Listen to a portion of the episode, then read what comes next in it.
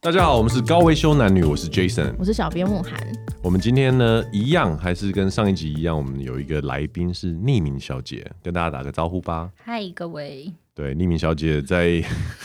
短短的一个小时之内，让我们发现她对于照顾植物方面有非常好的一个知识。那我们这一集，因为大家都在敲碗关于植物的照料，还有这相关的一些话题，所以我们就继续我们讲绿手指的这一个主题。 我觉得可以进入到下一个。哦哦，下一个。主题是什么？对，啊我们上一集其实有问过匿名小姐说为什么会一头栽进园艺植栽的契机，然后也问过她关于成就感这件事情。嗯因为其实 Jason 在敲这个来宾的时候，其实有讲说匿名小姐其实也有忧郁症的问题这样对子。，那我会觉得说，其实这个是一个很值得分享的内而容，且因很普为遍。对，因为其实忧郁症是现代人的文明病啊文明病啊。我觉得其实是当你生活上有一个重心跟寄托的时候，你会借由这个内容去观察到自己，所以对我觉得这个很值得跟大家分享。他每次他跟我叙述的时候，并不是他非常情绪化的时候，反而他都是很冷静、很平铺直述的在跟我讲关于这个心理状态的东西。所以其实我也觉得蛮好奇的，就是说，虽然在疫情之前呢，你还没有开始接触这些植物的这些东西，那这个心理状态还有情绪状态已经伴随你一阵子了，那你有感受到？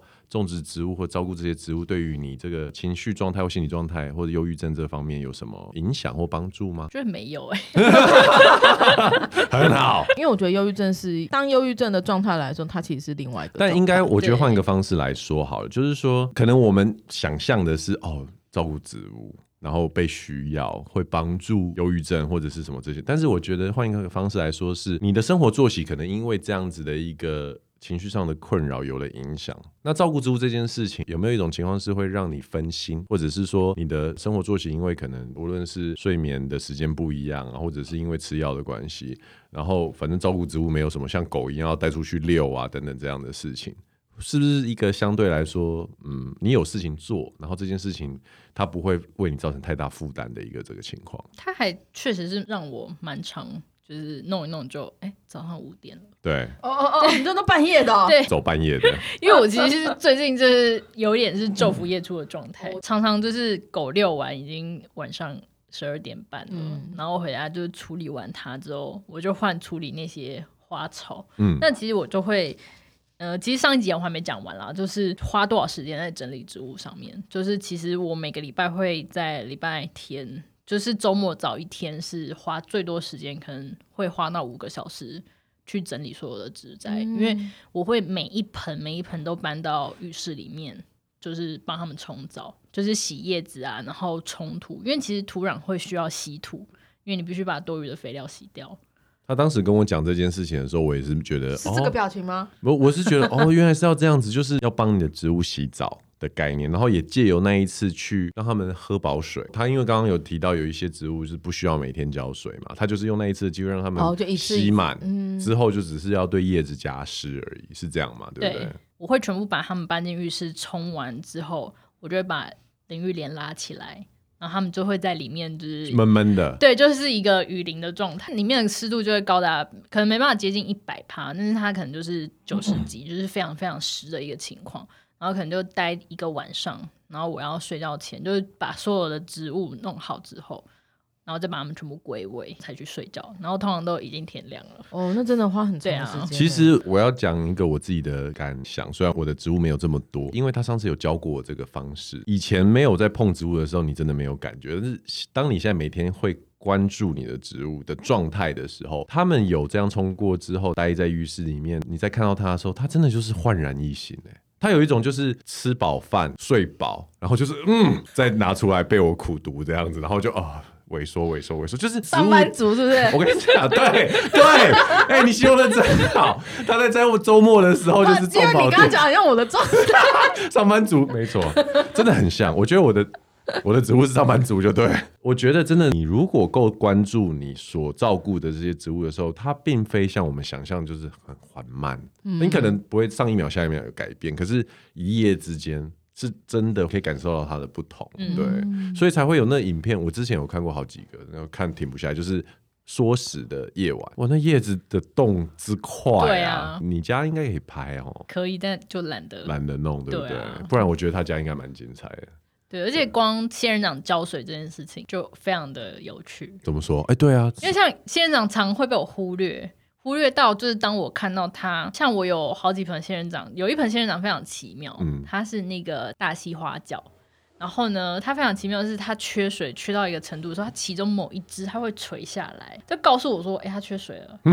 然后呢，我只要浇完水之后，它就会站起来。然后甚至有一些，它就是像那个珊瑚，它就会就是干皱到跟那个菜脯一样。对对对，就没水啦。对，没有水了。然后这时候我就会，其实基本上只要有一盆这样的状况，就代表其他的仙人掌都要浇水，因为我都就是差不同一个都时间嗯对，对都同一个时间。然后我就会拿一个很大的盆子，把它们全部都泡在里面。然后仙人掌泡在里面，可以对可以泡盆，嗯我知道这种方然后式就，但那可能一个月才泡一次而已啊。 OK 对，你就泡盆。如果是陶盆的话，你就泡到整个盆土都变色了。对，然后反正就是起来，它们还会滴水的状态。哦，你说到这个，我想问啊，就是关于植物的容器怎么挑选？我种到现在，我都会觉得水泥盆啊，其实就是很重，你要搬去对对对，你要搬去洗叶子要干嘛？要移动的时候都会很费力对。就是其实现在塑胶盆其实最最好的最简单的最。简嗯，但如果你怕你的塑胶盆是不透气的，你回来可以自己加工。对，像我打洞就是吗对我就有那个烙铁的那个笔，哦我就回来自己戳洞洞，就是在旁边戳那个哦透气天孔。哪我刚才那个仙人掌还没讲完，就是仙人掌它泡完水的隔天呢、我再去看，它们就一夕之间就长大了，就是有一种对，我吸饱水，然后我赶快长大，因为我接下来可能又要没有一个月没有哦水。嗯。对，好酷哦！所以从这个例子，其实非常神真的奇对于想要入门或已经刚开始入门的人，真的，我发现浇水浇的太多的伤害，其实是远大于没有浇水。嗯因为没有浇水，你会发现，等你发现再处理不会太晚。可是你浇很多水的时候，通常你发现那后面的处理是很麻烦的，就是它要么就是根烂掉，啊要么就是发因为霉他。一开始跟我说他每天都教，我就说哦，那过不了多久全部死给你看。我的老师告诉我要勤劳的过日子。 没有，其实我跟你讲，我真的是懒，就是我觉得这是老实说，我自己看，我觉得是一种不用心，因为你就把大家一视同仁嘛。可是其实每一个盆栽都不是同一种，所以慢慢慢慢你就会晓得说，哦，这个我我我每天喷喷它的叶子，这个我要浇水。像我家外面挂的那个是什么啊、天蝎蕨，对对对，那个就是比可以用比较多的水嘛，对不对对啊啊，对啊，那就是可以每天浇这样子。我对你那个个性很理解啊， 我我可以理解，我知道。我对，懂而且其实就算相同的香草，它们蓄水量也不一样。嗯，啊，讲到香草，所以你现在算是有心得。我觉得很多人一定会跟你，还有我，还有慕寒一样。我觉得我们都会有一种种这个东西，如果可以，你知道煎蛋的时候来一个九层塔，对不对？啊哎、我一个朋友啊，为了要吃韩国烤肉，他就去买紫苏，吃一次就吃光了嘛，应该来不及它吃。啊对，啊，他就他第二次就就必须要再去买一盆。他说我后来长出来的叶子都好小，都没办法包因为肉，它没有施肥。 对。所以一定要再施肥对。，那你这边也跟我们的听众要不要来介绍一下香草的养育方式？嗯，香草其实大部分它们是需要需水量多，哦、但是它不能积水。 o k 嗯对，，它的介质是非常疏水，然后嗯，它需要透气，所以对最好的情况下是最好是养在窗户边或是外面。很多人跟我说，就是它要吹风、哎，就是它不能是在比较因为它不安能安闷逸的地它方，不能闷着。对，对，而且其实不是香草要吹风而已，其实很多植物都要吹风。而且，呃，我上次在网络上看到一个非常神奇的理论，嗯，就是因为那时候我我在研究我琴叶榕，因为我每买一盆新的植物，我就会 Google 可能二三十篇的文章去啊研究它。我到现在还不会 Google 超过三篇 呢、然后里面就有其中有一有一个人就写到，你觉得你的琴叶榕快倒了，就是枝干很细怎么办？每天去摇它，啊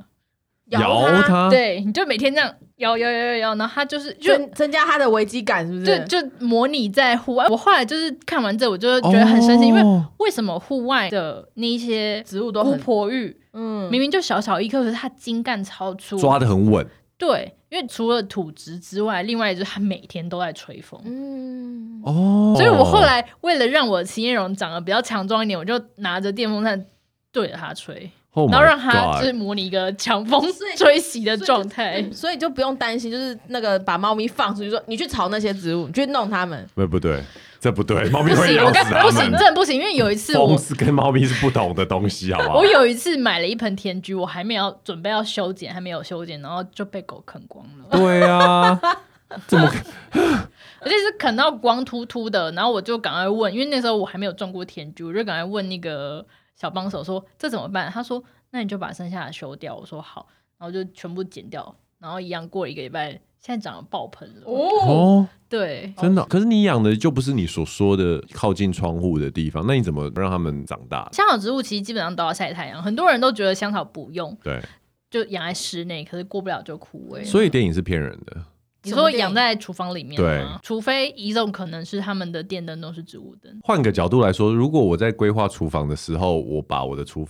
嗯，这样可以吗？就是它我可的以啊照明就变成对啊，因为现在台湾的那个做的蛮好的，像我现在的 LED 灯，其实我晚上就是拿它兼做照明，因为它就是全光谱的日光灯。呃所以到底 LED 灯它差别是什么？一般的日光灯，他们的因为其实我们人光谱光谱不一样，嗯你看它有些是蓝光比较多的，他们可能就是譬如说它的波长是比较适哦合，OK 长根，然后有的红光哦，其实我不太清楚，但就是嗯波长的关系，它会适合开花。哦，或长根。那现在有一种是全光谱的，就是对它就是全部都有，然后它把它做成我们室内灯的这个嗯色温。哦，OK，所对以只要我的厨房是这样的话，对于植物而言，它会觉得它在户外照阳光。我的仙人掌就是每天照至少十八小时植物灯，哦，然后呢，一开始照没有什么任何反应，然后过了大概两个礼拜，它突然就抽高了，它就就是上面都全每一个分支都长了新的，哦，然后现在还长到就是再顺便长小手手这，样算是因为他觉得这个环境好，还是环境不好？因为受光量够，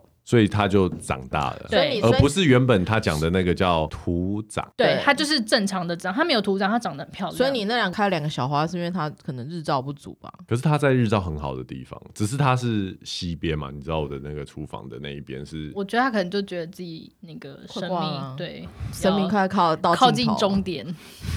所以你应该去买灯，然后帮它照一下。哎、我觉得他这样一讲，我嗯，我应该会耶，嗯因为我觉得在厨房里面种香草这件事情是一个蛮不错的。如果现在我唯一要做的事情是灯罩的，哎，不对，还有风啊，你看就是我长靠，长得小手手，亮哦哎、对，好这就漂亮是哦每天照十八个小时的他好像星线上很际亮义工队的那个、哦、嗯，group I'm Groot 对呀、 Groot，对啊，哎、他讲小小手手、哎、嗯我家是长得小花花，小花花要逃走的小花花。 哇塞！所以你们家的那一间就是用你所说的那个全光谱的 LED 灯，对我放了四盏，哦哦，，不是主灯换而已，你是有特地的呃放架灯来、来嗯因做为照我明。的主灯不好换那个东西 OK 所以我就另外买了我。反正就工地嘛，你知道对可对以对使唤对对师对傅帮我做家。哦，真的，真的， 工作之便，它做成架超方便的、 我就跟师傅说：“哎、帮我裁多大，然后我要顶起来。”然后师傅说：“你被冲啊，然后被坑回。我被坑灰，对啊呢。而且师傅，我讲到这个题外话，师傅超吃他这一 套。梅啊，你知道吗？对啊我跟你讲哦我，他有个助理也是个梅啊。嗯，那个师傅都这样啊，哦，是师傅超喜欢他们两个来探班的。他走不在的时候，我跟你每样讲，都香香的，然后讲话都让人愉快，好不好？总比臭男生 啊，不他想跟你讲话。他没来的时候，师傅都都不不想跟人家讲话，放一个音乐广播在那边自己弄自己，一来就开始，哎呦， 什么安诺啊安诺。我跟你讲，我看过两两场，因为他帮我做过两场，嗯对，都是这样。哎，对于你来说，你的心理状态，你有没有觉得你在这个养植物的过程中体会到什么东”西？没有哎、没有体会到什么东西，像我就体会蛮多的。因为感觉起来就是匿名小姐是比较区分的比较开的，嗯，也就是说，也许忧郁症的成因跟其他事情都无关，对，所以才无法影响，或者说才无法可能因为这样有什么比较另外的感体悟触对对，为什么我当时会忧郁症？对啊，这个可以回溯很多哎、很多真的。可以回溯到以前。嗯，原生家庭啊什么，但是会吗？你会你会去思考，你会想要找到源头吗？因为每个礼拜我都要回去看医生。对啊哦对，那其实心理师他就在帮你做这件事情。 OK 嗯其实这个的问题其实是复杂到可能一般日常就算是投入自己的兴趣都无法去影响到目前这个状态啊、我觉得投入兴趣这件事情跟治疗就我觉是得没有什么，没有什么太大的关系，。就是人生就是一直在天平的中间，然后你你人生好的东西多快乐的时候，你就把快乐那一边就加了一些重量，然后你遇到伤心或离别就在这边，然后就是我们求一个平衡嘛，而这个平衡状态它是一个一直不断变动的东西啊。嗯那我觉得突然 break down，或者是进入那一个比如说恶性循环，它就是有一天你不其然的不好的，或或者是负面的东西压垮了这个平衡。然后我们就从那一篇开始哦，借由各各种帮助，无论是专业或者是医师或者是自己，然后慢慢就把这个平衡拉回来。可是那个过程都，我觉得都很不简单。对、啊，嗯我觉得过程可能不是一般比较事务性，不知道大家有没有看奥运？因为奥运的那个金牌跳水金牌不是就在场边织毛衣吗？英国的那个，对不对对对哦，他 超因为其实从以前十年前就在讲说，其实编织是一个非常好静心的一个活动。是啊是啊，就跟画那个对对一对，样啊，他就是对跟曼陀人是，嗯，他让你静心，然后让你专注，因为专注在其中，所以你所有事情都不会去想，对啊对，就是针嘛，就，take 几针 your 几 mind off something，嗯对对对，这是一种治疗方式，就是说，呃，可能对一些比较过动症的小孩，就让他投入一些比较这样的，他可以投入其中找到乐趣的这但种。是照顾植物算吗？你觉得？对啊，杀虫子算吧，可是换土可能算呢，嗯，觉得呢？机械性的东西，因为换图它很细致，它很细，它你要专心的，不然你一个分心，你可能就哎一个环节好像就没有拿起来顾吃到，了，不是拿起来这个你有一个环节没顾到，它可能嗯、呃如果虫卵没死啊，或者什么你你就忘记或什么。哎、或者是画设计图嘞？你觉得？画图一定会啊。对就是当你开始要做设计的时候，你就会甚至会画到忘我。对，也就是为什么他都日夜颠倒，因为他晚上的时候就会很奇怪，真的有些人就是会文思文思思泉涌，就是晚上对对对他就是属于这一种。以前我们算是有一起出国，然后一起运动啊，一起比赛啊，对啊。站在朋友的角度来说，回答你慕涵所说的东西，就是说其实。可能我觉得外界的人会觉得说啊，什么运动啊，然后做这些事情，是不是会带来什么正面的效应啊，什么什么？但是从我从在他身上观察到的是，没有一般人想的这么帮助，没有这么多。而且事实上，在我们交谈的过程当中，如果没有提到这件事情，你并不会有感受。可是那个是对对对很私密、很 private 的一个、嗯一个部分。可能他是一从这边录音室一离开，或者是回到家什么，他哎、他会进入那个状态。我之所以想要问这个问题，是说我觉得，因为一般大众对于忧郁症还是有他的误解。是啊，是啊，我们对于个人的亲身体验越能够更清晰，你就可以更去化解这样的误解，而不会用一种过度正向的方式嗯对去啊鼓励别人。正向也是一种压力、啊。对对，今天这样刚好有来宾是这样，我们在跟他聊天的大过程当中，会觉得其实忧郁症比我们想象中更复杂。是啊，对，所以我就是大家就用一种比较自然的方式相处就好，不需要特地强化某些观我念。会觉得就像植物一样，对就是怎么讲，我们总是会觉得啊，要帮忙，要协助，要一定要 do something。可是其实对他而言，我自己的方式，我就觉得，我就确认你没事嘛，我就确嗯认你还活着，我就确认你有吃饭，那就这样了、啊。就你想保持一个联系，对维，持我跟一植个物的联关就系也好比较像是这样，所以我的植物都快死。 你哎、跟你植物还关好系，吗？ 对，你跟植物关系 比较强迫症一反点啊思。之后，我想你还好吗？ 我觉得刚刚我们提到这个，就是说你有没有什么你想分享？你知道你自己有忧郁症，那你有没有想要跟大家说明一下这个状态，或者是有没有什么你让我们听众知道？anyways，更多关于这个东西的忧郁症吗？因对啊为它好像可以再讲一集耶，因为它其实是很复杂的东可以西，啊可以啊它完全就不是外界想象的这种我心心情很不好。对对，我可对，没关系，没你讲错啊，我对们看看。 啊我们就这一集，啊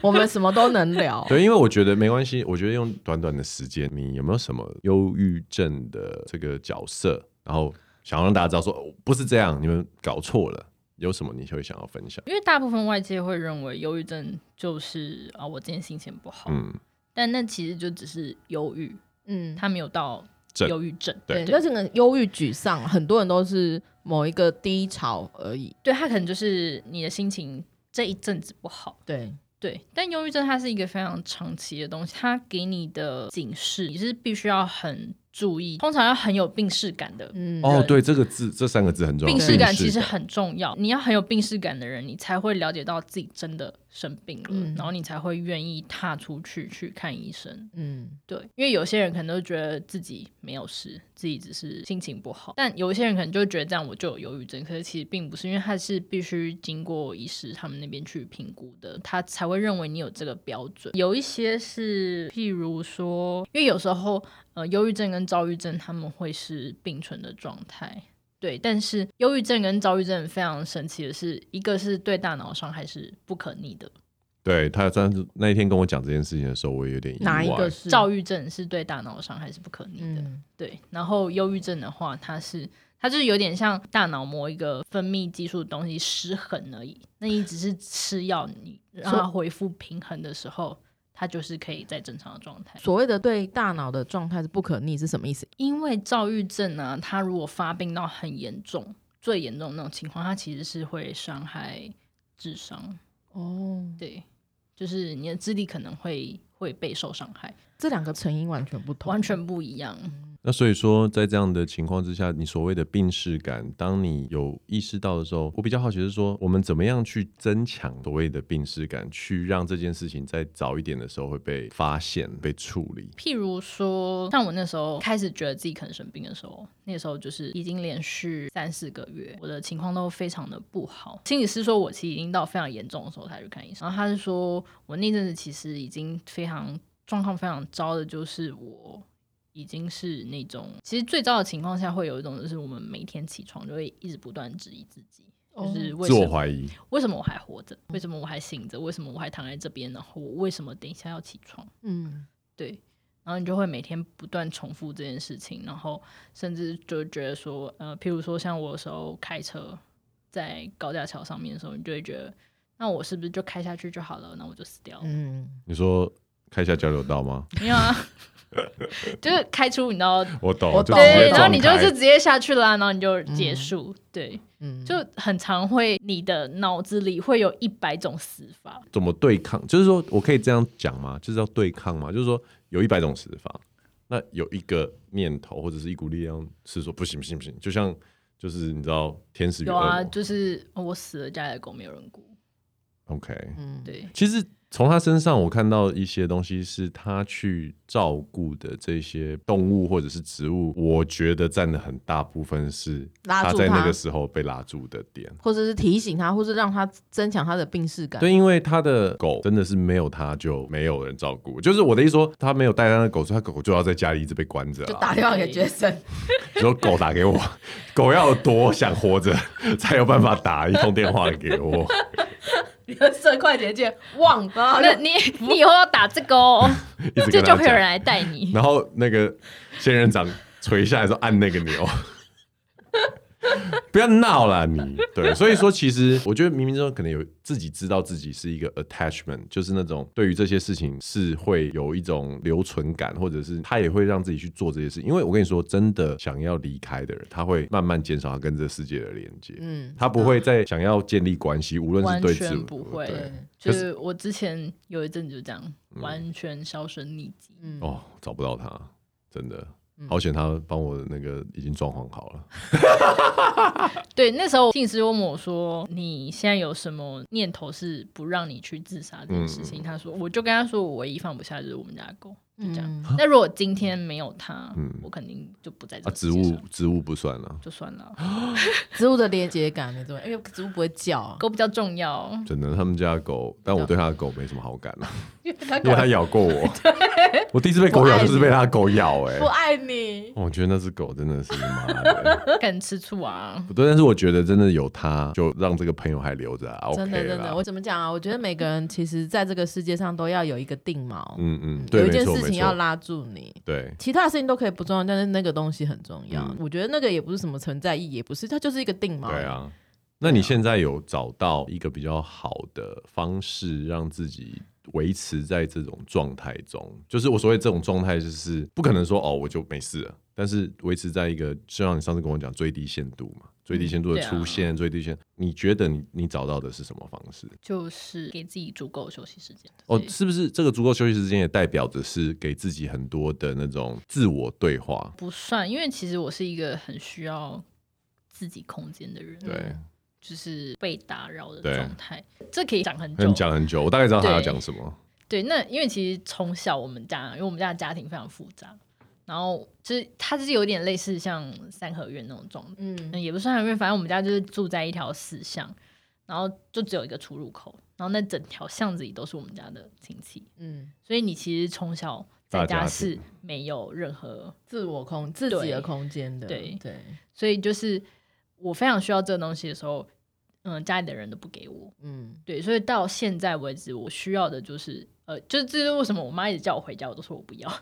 我懂，对我懂，，对，然后反正就是这是一个非常重要的是，就是你要有足够自己的空间。你今天不想跟任何人外界联络的话，对，你就手机关掉。没错，没错。我妈她一个规划，就是一定要把我规划进去，所以要叫我跟她做的时候，我就说我不要，我不想要二十四小时，就是对有一个没人有办法一直在冲破你的那个结封结锁界线呢、啊？对对，不要，我不要，我只要这只猫就好，其他的我都不要你。知道，其实虽然我们一开始的主题从植物一直聊聊到这边，好像跳了一个很大一圈，但是我说真的，我也是在现场第一次听到，听起来就是说，你看它长到这么大，它了解它需要的是什么，嗯，就跟每一个不同的植物它需要的东西其实是很像，像就因为每个东西要的东西很不一对样，每个植物要的很不但一是样。它所谓的那个空间感、对自我感无，论是空间啊呢、就像植物要的是风，还是要水，还是要日照，还是不要水，还是什么，就是都不同。那诶可是嗯我要插一个题外话，薄荷不能跟别的东西养 在一起，